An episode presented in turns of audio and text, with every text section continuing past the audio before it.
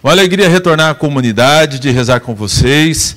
Gosto muito do grupo de oração. A última vez que vim ao grupo foi aquele dia que eu preguei, né? Porque depois vida de padre, essa correria toda. Depois, eu ia dizer, mas já falo agora. Eu acho que você já está ouvindo aí que o padre Bruno vai embora. Quem já ouviu? Não? Quase todos? Então o padre já fala agora para não falar depois. Aí você já vai chorando agora, você tem que chorar.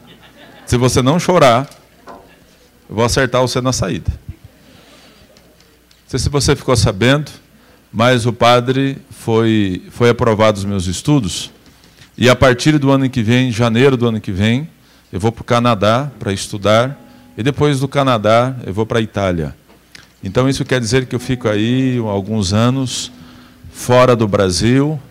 E aí você vai dizer: e a comunidade, padre? Boa pergunta. É que o padre também está questionando, estamos vendo algumas possibilidades. Então, se você já ouviu aí em algum lugar, então o padre está falando agora de, de, de modo, entenda aqui, mais oficial, para que você saiba que o padre vai sair, não é porque o padre vai para um tratamento, não é porque o padre vai estar em crise e precisa dar um tempo, muito pelo contrário, Deus tem sido muito bom na minha casa, e quem me conhece sabe muito bem disso, como Deus está agindo poderosamente na minha família. E num momento tão alto de graça, de bênção, aí é próprio, né? Aí quando Deus chega, se faz assim, né? Pode passar, agora é o Senhor. Aí você sai da frente e deixa Deus conduzir a coisa. A ficha está caindo para mim agora também. Alguns dias eu tenho ficado bastante pensativo. Hoje foi um dia que eu pensei muito. Porque eu saio de toda a minha estrutura, de toda a minha vida de ministério, de todo o meu trabalho. Gente, sinceramente é muito difícil quando, quando um padre vai estudar. Quando eu estive fora do Brasil, um ano, foi muito difícil. Em um ano que eu estive fora, eu celebrei uma missa publicamente. E atendi três confissões. E aqui, quando estou no, no trabalho, no ministério todo, o padre vai chegando, alguém tem que me buscar, porque o padre vai enroscando, enroscando, enroscando, e conversa um, conversa com o outro, atende um, atende o outro, entendeu? Então para mim vai ser muito difícil também, mas eu entendo que isso é graça de Deus e quando eu chegar, Deus também vai usar poderosamente da miséria do Padre Bruno, mas ele precisa se preparar para encarar esse mundo louco e doido que está aí fora. Por isso que eu preciso da sua oração. Porque o padre vai estar sozinho, você ainda vai ter irmãos para poder rezar. Eu vou estar sozinho. Eu preciso de você. Combinado? Você chora depois, não é agora, tá? Dá um nó na garganta. Meus irmãos, mas o padre não veio aqui para falar dele. Esse daqui é um detalhe nas mãos de Deus, na obra de Deus e tudo. O que nós vamos falar hoje pode ser para você até um pouco surpreendente, porque nós ouvimos tanto falar dos grandes homens de Deus, é, você já viu, já leu na Sagrada Escritura, você já experimentou em algum momento, em algum encontro, em algum evento, algum retiro, de pessoas que foram impactantes na sua vida. Mal você sabe o que eles passam para poder chegar e estar à frente, rezar, pregar, para conduzir um povo, para orientar. Você que é pai, você que é mãe, Quantas, ah, se aquelas paredes, quantas vezes aquelas paredes do quarto ou mesmo do banheiro pudessem ouvir o, o choro, o, o grito que existia, que existe aí dentro. Quero mostrar para você agora duas coisas na palavra de Deus hoje. Primeiro, que todos, todos serão tentados até o fim da sua vida vai ter um espinho aí na carne, vai ter um problema, uma dificuldade, que ainda assim não vai te derrubar, ao contrário, vai tirar de você o que existe de melhor, uma capacidade de transbordar no amor, uma capacidade de ser um homem de Deus, de ser uma mulher de Deus. E depois você vai ver que problema você sempre vai encontrar. A partir de hoje, e quero que você entenda isso. Hoje você vai entender que com o seu sofrimento, que com as suas dúvidas, com seus questionamentos, com as suas dores, com as suas feridas, com as suas chagas abertas, você vai deixar a partir de hoje É esse, esta é a visão, tá bom? De um cachorro, desculpa a expressão, mas é essa, de um cachorro que lambe as próprias feridas. Com muito respeito, não estou te chamando de cachorro, entende? Mas é a figura para dizer lambendo as próprias feridas. Meu irmão, é como se dissesse assim: hoje é como se você batesse o pé assim, chega, eu vou andar nesse negócio.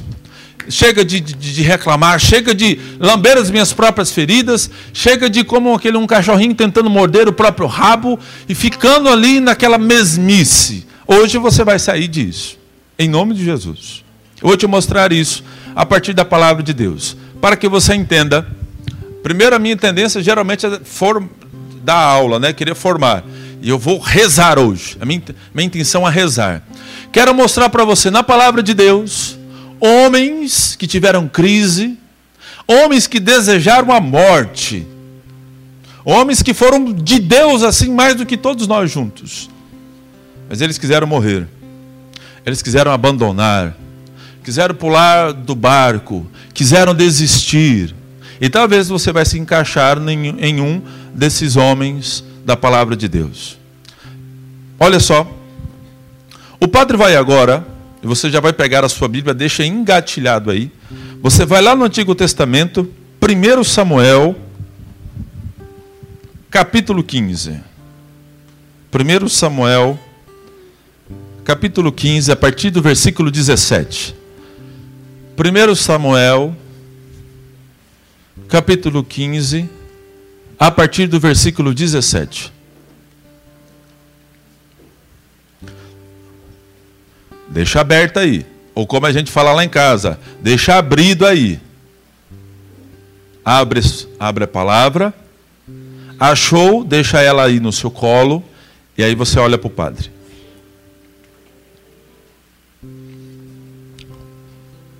Amém? Agora você olha para o padre. Três homens na palavra de Deus que pecaram e pecaram gravemente. Depois eu vou te mostrar mais três homens na palavra de Deus que tinham depressão profunda e quiseram abandonar tudo e quiseram largar tudo. Aliás, por falar em depressão, Santa Teresinha foi curada, se hoje fosse diagnosticada, ela foi curada de uma de uma depressão de, um, de uma crise de inferioridade, de talvez seria até a palavra desamor, ou o que quer que seja. Sabe qual foi a grande ferida de Santa Teresinha, onde foi o instrumento? Pode continuar, irmão, sem problema, você pode tocar, que eu já vou falando também.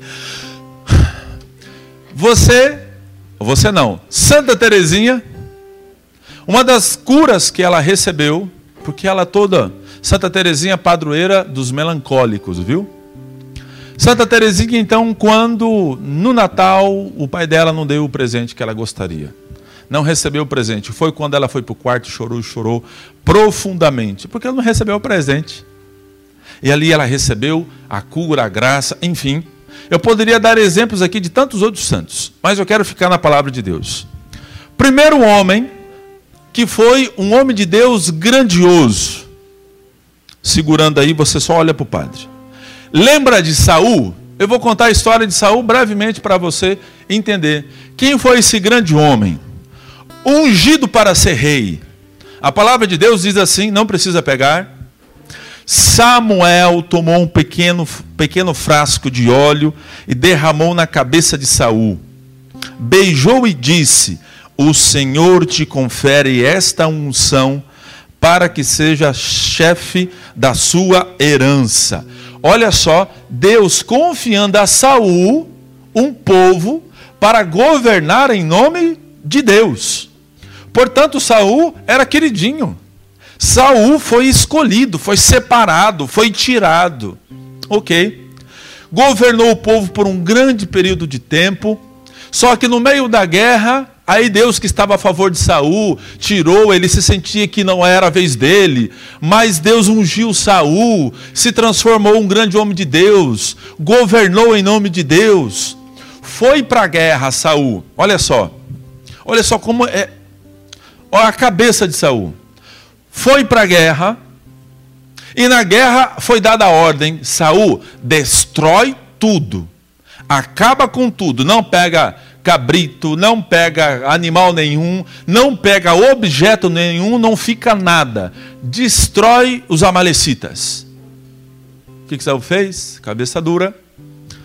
O que, que Saul fez? Ainda não precisa pegar essa passagem. Vai, pois, fere Amaleque e volta, e e volta ao interdito tudo que lhe pertence, sem nada pouparem. Essa é dada, essa é ordem dada a Saul. Matarás homens e mulheres, crianças, meninos de peito, bois, ovelhas, camelos, jumentos. Ele foi um jumento. Pega a palavra de Deus aí agora. 1 Samuel 15, 17. Essa parte um pouco mais teórica, você vai entender, eu vou usando desses homens. Eu estou falando Saul, não estou falando João Francisco, não é o nome do seu esposo, é Saul, entendeu? Acho que a piada não deu muito certo, né? Agora deu. 1 Samuel 15, versículo 17, diz assim: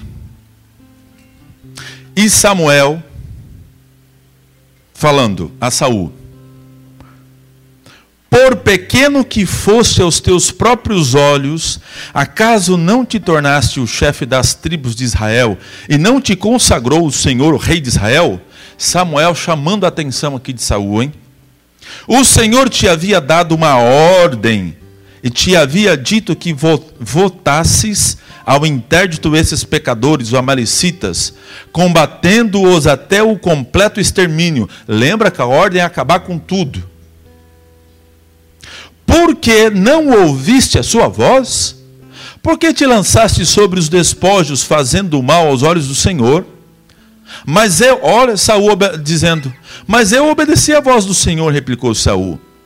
Foi pelo caminho que ele me traçou, foi pelo caminho que ele me traçou, trouxe Agag, rei de Amaleque, e voltei ao intérprete dos amalecitas. O povo somente tomou dos, de, dos despojos algumas ovelhas e bois. Olha aqui de novo. Mas era para matar todo mundo, boi, ovelha, criança, homem, todo mundo. O que, que Saul fez? Parece simples, né, gente? Só pegou uns boizinhos, só pegou uns cabritinhos. A guisa de premissas e de interdito para sacrificá-los ao Senhor teu Deus em Gálgala. Samuel replicou-lhe: Acaso o Senhor se compraz tanto nos holocaustos e sacrifícios como na obediência à sua voz?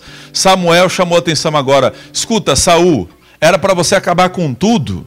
Ele ainda usa de desculpa, ele diz assim: "Não, mas eu peguei uns boizinhos para sacrificar o Senhor". Mentiroso. Interesseiro, Saul. Foi mais o que? Astuto, espertalhão. Mas ele foi rei segundo à vontade de Deus. Um grande homem de Deus levou um grande tombo e desobedeceu, foi orgulhoso, soberbo, mandão. Olha outra pessoa. Você vai pegar agora. Você vai pegar, já deixa engatilhado. Você vai lá em Mateus capítulo 26. Primeira história foi de Saul. Mateus capítulo 26, versículo 70. Você vai, deixa lá, reservado, Mateus, capítulo 26, versículo 70. Deixa sua Bíblia no colo. Ainda estamos no Antigo Testamento. Davi. Quem é que não conhece a história de Davi? Davi, bastante conhecido. Aquele menino escolhido por Deus, derrotou Golias, o gigante, grandes obras, é, o grande homem de Deus batalhava, era. O que mais, gente? Tudo isso, esse também. Era, fazia de tudo, enfim, um homem de Deus, certo? Está lá então Davi agora, ele se dá o direito de descanso, ele que é um homem escolhido de Deus, segundo o coração de Deus, era fiel a Deus e ajudava em tudo. Em tudo ele se observava os mandamentos e a vontade de Deus. Até que, aquela, aquela passagem bastante conhecida, um dia ele sai no, do seu apartamento, construída da Plaenge, que tinha naquela época. Ele dá uma voltinha, fica lá e olha aquela mulher assim diz: Quem é aquela de lá? É a mulher de Urias. É aquela de lá que eu, eu gostaria de conhecê-la. Resumindo a história, é aquilo que você já conhece, tá? Davi vai e fica com mulher de Urias. Ela engravidou. Ele não poderia ter nada com ela porque ele estava em tempo de guerra também. Enfim, teve teve um, relações, relação sexual com ela, engravidou, chamou Urias, tentou enganar Urias, deu presente para Urias.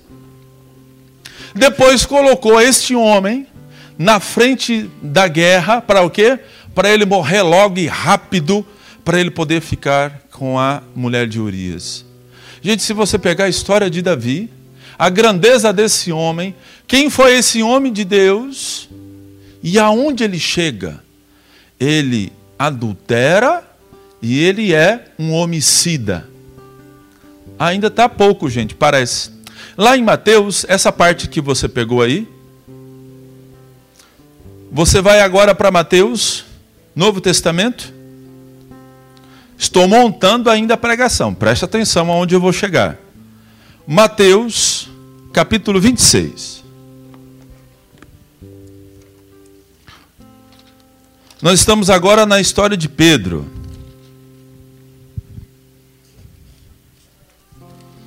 Mateus 26, 70. Mas, agora vamos para Pedro, Novo Testamento. Mas ele negou publicamente, Pedro negando Jesus, hein? Escolhido por Deus. Lembra da história de Pedro? Pedro, Jesus subiu a montanha, numa noite inteira de madrugada de oração, ele desce, escolhe os doze, os doze, dos doze ele escolhe dois traidores, inclusive Pedro. Depois de uma noite de oração, ok, Pedro se coloca então, agora diante de Jesus. O que que Pedro disse? Ele, mas ele negou publicamente desses termos. Não sei o que dizes. Imagina, gente, alguém te escolhe e depois você olha para a pessoa assim: Eu não te conheço. Não sei quem você é. Publicamente faz isso. No versículo 72, um pouquinho mais à frente, novamente, Pedro, pela segunda vez, negou com juramento: Eu nem conheço tal homem. Gente, negar com juramento. Se tivesse aqui adolescente, criança, assim, é como se jurasse de dedinho, lembra? Como se jurava assim?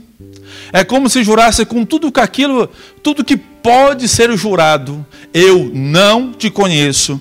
Não precisa pegar Marcos 14, 71. Então, começou bem assim, diz assim. Então ele, Pedro, começou a praguejar e a jurar: Eu não conheço esse homem de quem falais. Olha só, Jesus que escolheu, agora Pedro começa o quê? A praguejar e a jurar. Eu não conheço esse homem. Gente, esses três homens que o padre citou até agora, que eu citei para você, são três homens, grandes homens de Deus. Foram grandes pecadores. E aqui começa a primeira parte da pregação, então. Você pode ser um homem de Deus, você pode ser uma mulher de Deus. Lembra daquele encontro que você teve? Aquele acampamento que você fez? Há muito tempo você está caminhando, há quanto tempo você está com o Senhor, numa fidelidade de oração. Meu irmão, fica esperto porque o tombo pode vir ainda, pode chegar. Uma vez que você está com o Senhor, entenda, e quanto mais alto você cresce na vida com Deus e de santidade, maior pode ser o seu tombo e mais você pode levar as pessoas com você. Talvez você esteja um bom tempo brincando com a sua caminhada. Talvez você está. Eu vou gritar menos. Talvez você está um bom tempo brincando com a sua caminhada, inclusive levando mais gente com você, porque um dia você também se tornou instrumento de Deus para essas pessoas. Cadê o zelo seu com Deus? Cadê o seu zelo que está sumindo na sua vida de oração, no, na leitura da palavra de Deus, na sua vida de sacramentos? Você está talvez se perdendo Ainda que você tenha conhecido o Senhor, mas você está longe. Meu irmão, aonde você tem andado? O que você está fazendo da sua vida que você não cuida mais de você? Agora, cuidar de você é cuidar da sua vida, da sua vida com Deus, cuidar da sua casa, cuidar da sua família. Meu irmão, você está de pé, portanto, fique atento para você não cair. Mas, Padre, a graças a Deus, há alguns tempos já deixei os grandes pecados. Com pouco de tempo, entenda aqui, o demônio quer ver a sua queda, com pouco de tempo, um pouquinho de relaxamento, de desleixo, você pode cair e ter uma grande queda. Portanto, você ainda pode ser uma surpresa para você mesmo. Talvez exista aí uma, uma bomba relógio dentro de você e você pode ser surpresa, inclusive para você mesmo. Essa é a primeira coisa. Essa é a primeira parte, mas ainda não cheguei aonde eu quero. Segunda parte da pregação. Esses homens aqui, homens e mulheres. Você vai pegar 1 Reis, capítulo 19, versículo 14. 1 Reis 19, versículo 14.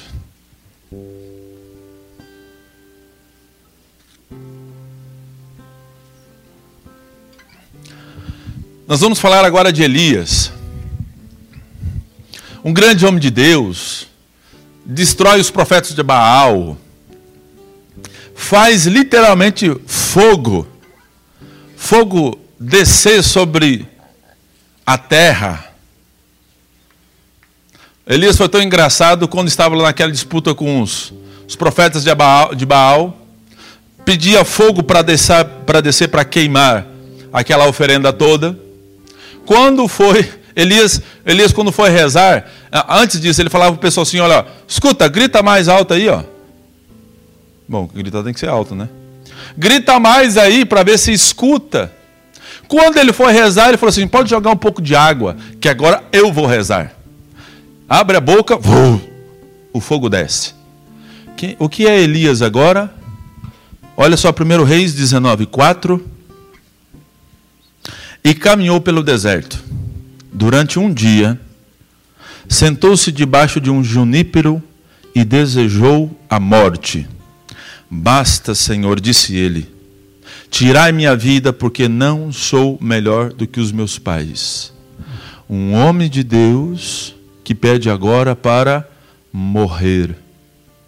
Poderia citar Jonas, poderia citar Jó, homens de Deus agora atacados pela sua pelo seu nada, sentindo que tudo tinha perdido, numa depressão profunda, desejando a morte. Calma, tem mais uma ainda. Você vai em Números capítulo 11. Números capítulo 11, versículo 10. Números capítulo 11, versículo 10.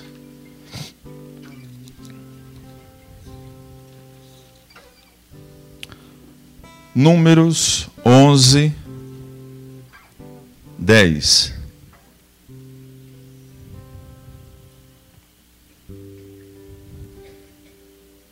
Qual é o contexto agora? Moisés conduzindo o povo, liberta o povo do Egito, da escravidão, e caminha com o povo, e é, é canal da graça de Deus. Você já ouviu Moisés, o que ele foi para a vida do povo, é, o povo reclamava, murmurava, ele ia diante de Deus e Deus ouvia as preces do povo e tudo mais. E o povo continuando ainda reclamando e murmurando. O que acontece? Chegou um momento que o próprio Moisés não aguentou mais. A partir do versículo 10. Vamos lá? Ouviu Moisés o povo que chorava, agrupado por famílias, cada uma à entrada de sua tenda. A cólera do Senhor acendeu-se com violência. Moisés entristeceu-se. Sentimento aqui, olha. Ele disse ao Senhor: Por que afliges vosso povo, afligis vosso servo? Por que não acho eu favor a vossos olhos, vós que me impusestes a carga de todo esse povo? Ele começa agora a chutar o balde. Porventura fui eu que concebi esse povo? Começa a jogar para Deus, hein? Não foi eu que cuidei desse povo? Ou acaso fui eu que o dei à luz para me dizerdes: Leva-o em teu seio como a ama costuma levar o bebê para a terra que com juramento prometi aos seus pais? Moisés ainda faz quase assim uma. É, é um pouco sarcástico com Deus, né? Por acaso foi eu que gerei tem que dar de mamar agora? Eu que sou a ama de leite deles? Continua. Versículo 13. Onde encontrarei carne para dar a todo esse povo que vem chorar perto de mim, dizendo: Dai-nos carne para comer? Eu só, olha só, gente, versículo 14. Eu sozinho não posso suportar todo esse povo. Ele é pesado demais para mim. Em lugar de tratar-me assim, rogo que antes me façais morrer. Moisés pedindo a morte. Me faça morrer, se achei agrado a vossos olhos, a fim de que eu não veja a minha infelicidade. Conduzindo o povo, o povo reclamando, ele já não aguentando mais, ele disse então: Me leva, porque eu não quero ver infelicidade junto com esse povo. Meu irmão, você já teve essas situações assim? Aquele dia que você acorda assim e fala assim: Não quero mais ser mãe, eu vou embora. Você acorda com aqueles cabelos desse tamanho assim, aqueles trem. Quando você chega em casa, você fala assim: Não quero mais essa vida. Parece que você se arrependeu da vocação que você, se abra... que você abraçou. É engraçado, né? Esses homens também, com muito respeito a você, esses homens também, que foram muito mais de Deus do que a gente, todos juntos, muito mais que o Marcinho, até, até o Marcinho. Foi mais de Deus que o Marcinho. Esses homens também quiseram desistir e parar de tudo. Não sei se você está entendendo agora que o que você está passando, alguém já passou por você. Alguém já passou e já viveu a mesma coisa. Padre, eu já tirei a corda do meu pescoço. Teve gente que já, não sei se era corda, não sei o que, que era aqui. Eu acho que não tinha diazepam para tomar um monte. Como é que é? Outro, né? Diazepam. É um que você fica doidão assim. Como é que é o nome? Não é, não é Gardenal? Rivotril, obrigado. Não era, não é aquela carga de Rivotril que eles tomavam para poder abandonar tudo. Mas, mas eles queriam o quê? Desistir e parar com tudo. Meu irmão, o que você está passando? Alguém já passou e talvez chegou a um estado pior do que você. Com muito respeito, é claro que você não vai levantar a mão e não vai balançar para dizer sim ou não. Você já matou alguém? Você já adulterou? Você já, como Davi, já fez coisa errada, grave, pesada? Você já desistiu? Você literalmente, nesses últimos tempos, tem tentado acabar com a sua vida, seja com remédio, seja com uma corda no pescoço. Essa semana eu fui, já mais de 10 da noite, peguei mais dois seminaristas, falei: vem comigo.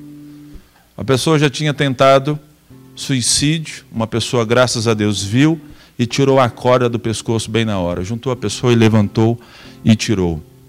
Chego para conversar com a pessoa, a pessoa grogue. Grogue de tanto remédio. Meu irmão, se essas situações aconteceram com você e já passou, eu vou te dar uma boa notícia que não é agora ainda. Porque tem mais uma pessoa que sofreu também. Você vai pegar a palavra de Deus novamente do Rivotril. Vocês gostaram, né? Ou não? Teve uma pessoa que não desejou a morte, mas teve uma pessoa que sofreu demais, demais. Esses grandes homens de Deus que nós falamos, Moisés, Elias, Marcinho.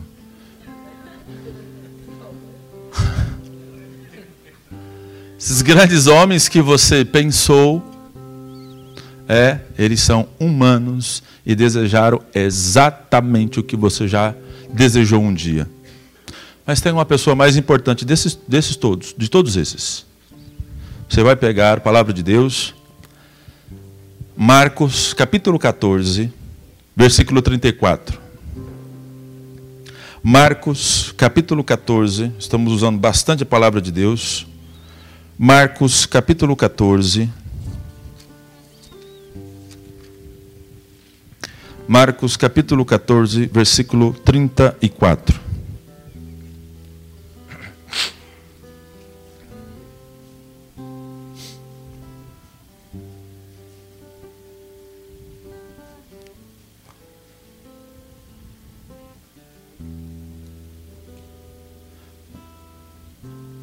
Vamos ler juntos? Ou melhor, o padre lê e você acompanha. Versículo 34. 14 e 34. Melhor, no 33 ainda. Jesus começa a se angustiar. Levou consigo Pedro, Tiago e João. Estavam lá num lugar chamado Getsemane. E começou a ter, esse aqui é Jesus, tá? E começou a ter pavor e angustiar-se. Você já teve pavor e angústia? Disse-lhes: A minha alma está numa tristeza mortal. Ficai aqui e vigiai. Olha para o padre agora. Jesus, Filho de Deus, numa tristeza profunda e mortal, começou a se angustiar se pegássemos um alguns versículos atrás, 31, não precisa pegar, está escrito assim: Mas Pedro repetiu com maior dor: Ainda que seja preciso morrer contigo, não te negarei. Jamais eu vou te negar, Jesus. Pedro, versículo mais à frente ainda, no versículo 37. Em seguida foi ter com seus discípulos e achou dormindo. Disse a Pedro: Simão, dormes? Versículos antes, olha só como é que Pedro não tinha noção do negócio. É por isso que a minha leitura, o evangelho da, da minha ordenação é de Pedro. Pedro e Padre Bruno. Entendeu?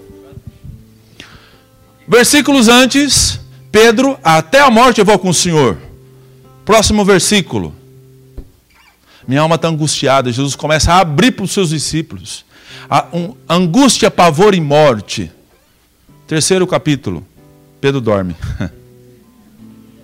Você está entendendo? Quem mais ele poderia cuidar, zelar, o que, que ele está fazendo? Está dormindo.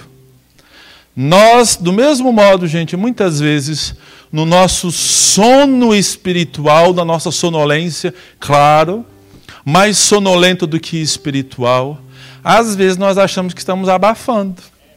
Às vezes a gente acha que eu vou para a igreja, eu faço algumas, eu tenho algumas, alguns trabalhos, alguma coisa, mas você está prestando, tá prestando atenção que aí dentro existe uma morte. Mas quando você se apresenta com os outros, se apresenta com um sorriso.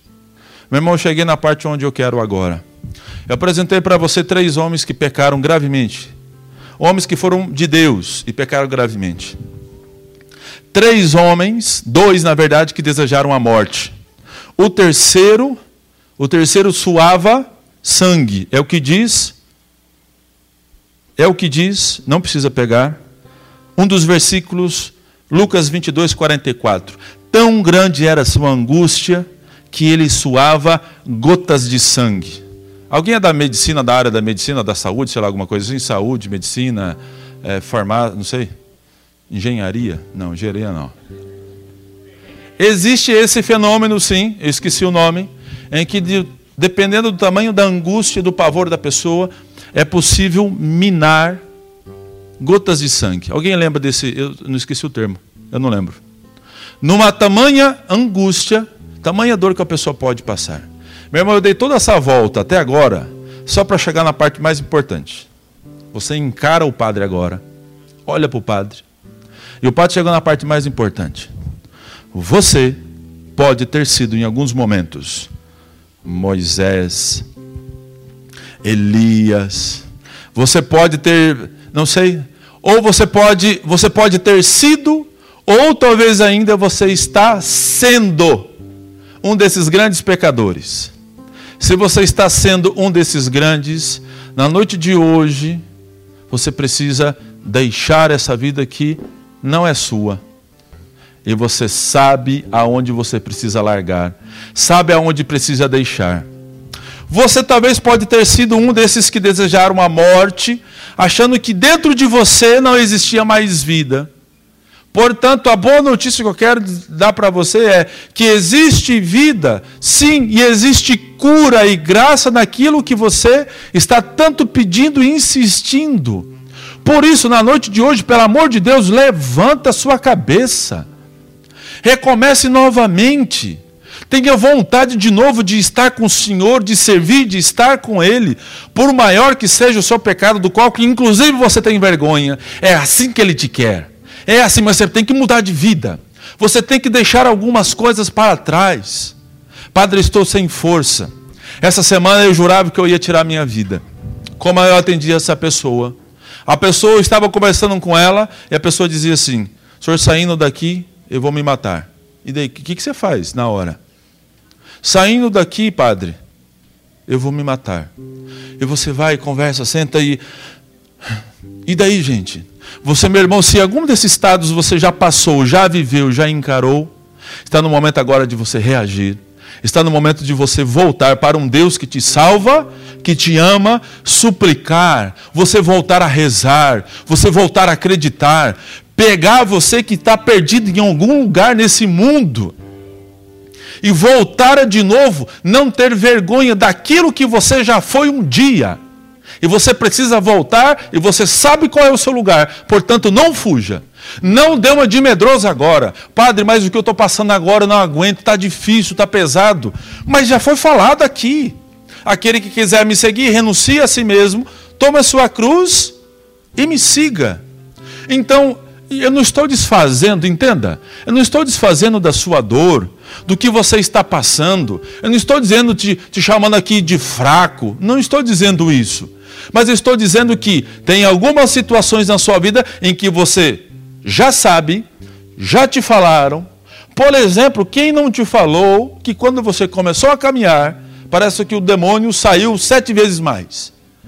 Quem não disse para você que quando você começou a ter vida de oração, quando você começou a caminhar com Deus, as coisas pioraram? E agora o que você está fazendo? Resmungando, chorando, você está ah, mas já foi falado para você que a coisa não seria fácil. Meu irmão, hoje a nossa conversa é conversa para gente grande. Você está num momento difícil, complicado, com problema, do qual você sinceramente já sabia, mas em alguns momentos você queria que Deus agisse assim, baixasse rápido, rápido, direto. Eu trabalho no seminário. Alguns dos meninos, quando eles chegam com aqueles discernimento deles assim, eu rezei e, e sinto que Deus, Deus, Deus falou que eu tenho que sair. Eu falei assim: por que, que Deus fala comigo assim? E eles querem sair e pronto, embora. Fazer a vida deles. É mais fácil às vezes a gente sair. Não, desculpa, não é só seminarista, não, tá? Às vezes encontramos assim. Queremos uma resposta direta, concreta. Meu irmão, mas daí não tem mérito, sinceramente. Se Deus baixar com você assim num raio na sua cabeça, é claro que eu vou obedecer. Se Deus me falasse, joga daqui que você vai para o céu, mas com certeza que fosse facas e, e tudo mais. Ah, eu me jogava, eu tinha certeza que vou para o céu. E agora, quando precisa passar pelo seu bendito temperamento, quando precisa passar pela sua fidelidade, quando nessa situação que você está aí, precisa passar pela sua paciência, e nós vamos ganhar, gente, se continuarmos pacientes e fervorosos Portanto, o que você está passando hoje, que já é conhecido, o Padre está dizendo assim: força, vamos de novo. Já sofreram isso, já passaram isso. Alguém pior, olha, aliás, alguém melhor do que você, chegou em pecados talvez piores que você. Você até consegue olhar agora e ver como Deus foi bom com você. Porque em algumas situações não era para você estar nem aqui, não era para você estar na Boa Nova, não era para você ter consagrado, era para você ter casado, inclusive. Quando você casou, algumas pessoas lá da antiga, do tempo que você. Do tempo que você ouvia Mother Talk. Nossa. Ah, bom, essa é Marcinha. Surian, nossa. Quando esse povo aí olhou para você e falou assim: Nossa, você casou? Não. As pessoas nem acreditavam que você ia se dar bem na vida. As pessoas, nem os seus amigos do tempo do Surian, acreditavam que você ia casar e ter filhos. Ninguém imaginou que um dia você estaria na igreja servindo o Senhor. Ninguém imaginou que um dia você, imaginem, o que você fazia no domingo? Entortava todas. Ah, você tomava, disputava, inclusive um, um tipo de orgulho, né? E às vezes, a gente não toma cuidado, é uma espécie de uma saudade do mundo, quase contando uma vantagem, porque eu experimentei, eu vivi aquilo. Meu irmão, se ninguém, as, as pessoas não acreditavam em você, na sua conversão, e hoje você está aqui, você já deixou muita coisa por conta de Deus. Por que você quer desistir? Por que você quer ir embora? Por que você já está na sua oração uma oração deprimida, sem alegria. Meu irmão, Deus quer consolar você na noite de hoje. Deus quer dizer para você assim, assim como uma criança, uma criança que vai começa a caminhar. Eu quando comecei a caminhar, minhas irmãs seguravam uma Como é que é o nome, gente, da vassoura? Um cabo da vassoura, pronto seguravam, só seguravam no cabo e eu tinha que com força ir andando e eu caía e eu voltava. Se elas me segurassem, eu não teria caminhado. Gente, sinceramente, se eu não tivesse passado por algumas dores na minha vida, se eu não tivesse até perdido, sabe? Algumas situações, pessoas, eu acho Sinceramente, não se escandalize. Eu acho que eu não estaria aqui. Depois que eu fui entender que algumas dificuldades e problemas na minha vida trouxeram no meu coração uma dependência absoluta de Deus, porque até então eu caminhava de maneira orgulhosa, eu dou conta. Aqueles pecados maiores eu já deixei. Mas é claro, eu não falava assim, assim. Mas eu caminhava, entendeu? Eu caminhava porque eu deixei. Quantas vezes no tempo de grupo de oração eu ia na, na porta de boteco pegar bêbado e eu rezava por ele e ele todo bêbado. E eu rezava porque acreditava. Quantas vezes, não, não foram muitas, mas algumas vezes, gente, eu cheguei, com muito respeito se tem algum dos irmãos aqui, mas eu ia, na minha região, no bairro, tinha centro espírita na sexta-feira, eu ia na. Olha só, gente. Eu ia próximo ao centro espírita rezar, porque eu sabia que a minha oração ia converter aquele povo. Nossa, quase levitei agora. Mas sabe por quê? Existia uma espécie de, ao mesmo tempo, de fé, ingenuidade, mas misturada, gente, com muita soberba e orgulho.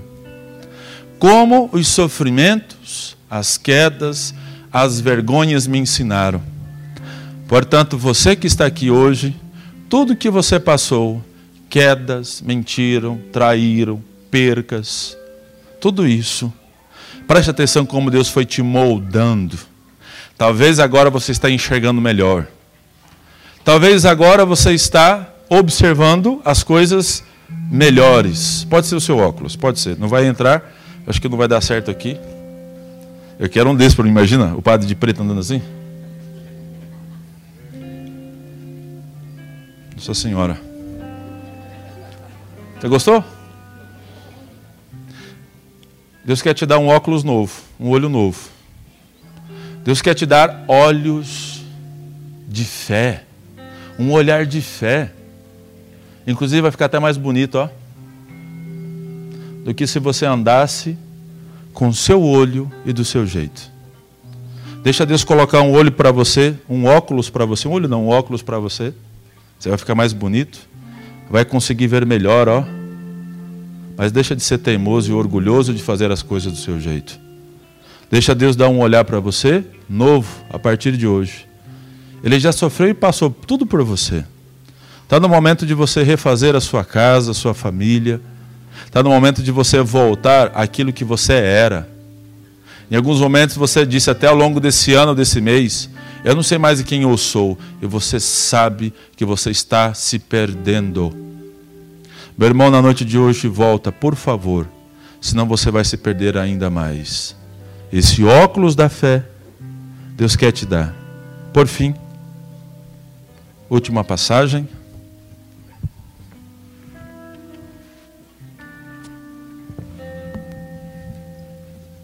Você vai pegar essa passagem tão conhecida.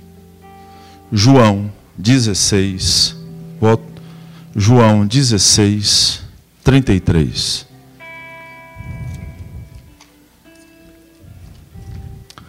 João 16, 33. Nós vamos rezar com a música que nós separamos. O ministério já pode assumir seu lugar.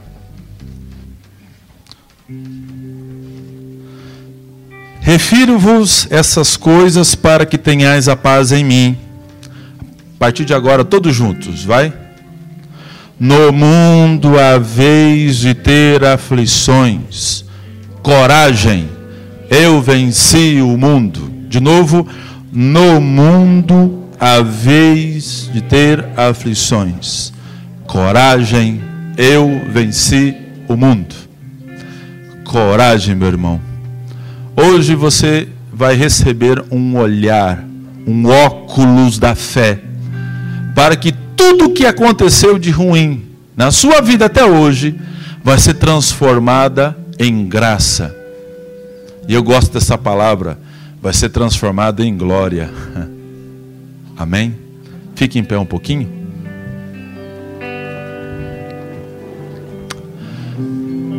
Estica um pouco para você não não dormir.